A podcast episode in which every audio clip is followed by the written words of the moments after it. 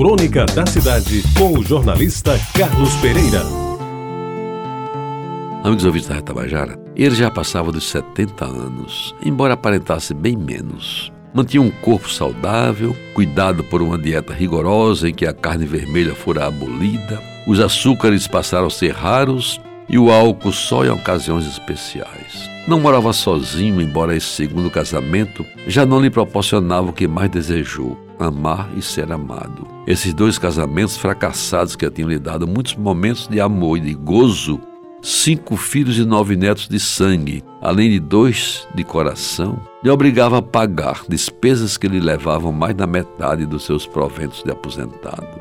Depois de quase separado pela segunda vez, não mais se atrever a tentar uma relação mais estável, desiludido que andava com o matrimônio tradicional, preferindo arriscar de vez em quando uma saída com a conhecida amiga discreta e quarentona dama, recém-saída de um casamento vintenário.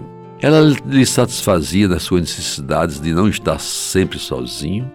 Era agradável no conversar e gostava de lhe acompanhar nas poucas doses de um bom uísque com que se servia normalmente nas noites das sextas-feiras. Chegava a se considerar feliz com a vida regrada que levava, morando com a segunda companheira, também saída de um casamento que não deu certo, num apartamento de quatro quartos, bem mobiliado e bem localizado, que era dela, mas cujas despesas ele pagava pontualmente. Mas em alguns momentos sentia que lhe faltava algo mais novo e estimulante, que lhe tirasse um pouco daquela mesmice de vida. Alguma coisa relacionada com sexo, mais vibrante, mais jovem, mais quente até para testar sua capacidade de ainda sentir novas emoções e vencer certos desafios para os quais nem sabia mais se estava preparado. Pois bem, meus amigos, certo dia, depois de passar pelas mãos de algumas fisioterapeutas, resolveu mudar e passou a frequentar a clínica de uma outra, desconhecida para ele, mas muito bem conceituada na cidade.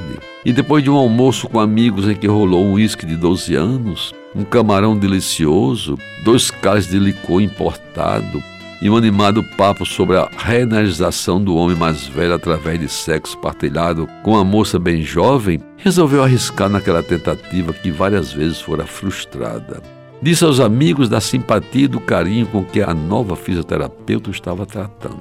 Indagado, afirmou que suas mãos aveludadas, quando tocavam seu corpo, lhe davam tesão danado.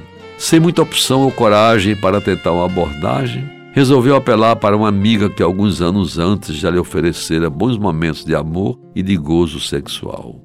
No telefone, do outro lado da linha, uma voz quase madura atendeu, e ele, perdendo o medo, acertou que dentro de uma hora se encontrariam num determinado local da praia e de lá arrumariam para um ninho qualquer do amor, agora tão desejado. Meus amigos, de repente, sem receio de que alguém os vissem, Afinal de contas, seu casamento era praticamente de fachada, não tinha contas a ajustar com ninguém. Estava desfilando na orla em direção à estrada de Cabedelo, atingindo aquela área em que estabelecimentos moteleiros proliferam. No carro olhava a jovem quarentona meio desconfiado, faltando-lhe a convicção de que aquilo ia dar certo.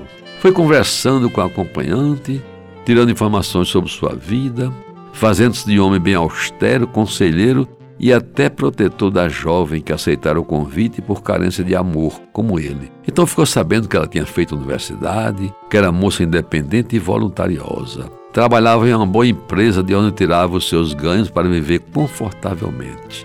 Tinha apartamento próprio, automóvel seminovo e uma vida tranquila. Saíra de dois casamentos que lhes deram dois filhos e muito pouco amor.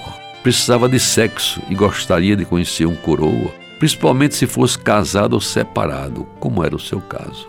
Não saía com rapazes, sobretudo se fossem ricos, pois eles normalmente queriam fazer coisas que ela não aceitava. E às vezes vinham cheios de álcool e até de drogas. Uma vez aconteceu e não foi nada bom, disse ela ao setentão, cada vez mais interessado naquela narrativa. O caminho foi percorrido rapidamente e com o desenrolar da conversa ele nem sequer notou que já estava na porta do motel.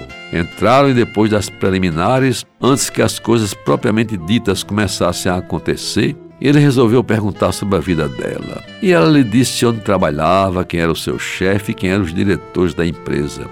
Todos seus amigos e velhos conhecidos. Foi como se diz uma ducha de água fria no início daquele encontro. Passado o susto, tudo aconteceu. Amor aos montes, sexo total e tão desejado, tão esperado, tão aguardado. E após as conversas que sempre acontecem depois de uma sessão de amor, de sexo vibrante, ele orgulhoso e plenamente satisfeito consigo mesmo, sentindo-se capaz de satisfazer a mulher com 30 anos a menos, aconteceu o terno e carinhoso abraço de dois corpos, com tantos anos de diferença, enlaçados da cabeça aos pés, sorrindo juntos, como há muito não se via naquele ninho de amor. E depois daquela sessão de muito amor total, que se repetiu algumas vezes, ele voltou ao que sempre desejou naqueles últimos tempos: enfrentar todas as dificuldades, quase intransponíveis, no sentido de obter o amor e o carinho da fisioterapeuta que o tratava com tanto afeto no seu corpo e não passava disso. E por inexplicável que possa parecer, essa busca ainda permanece, apesar da indiferença dela e do contínuo e quase desesperado amor dele por ela. Você ouviu Crônica da Cidade com o jornalista Carlos Pereira.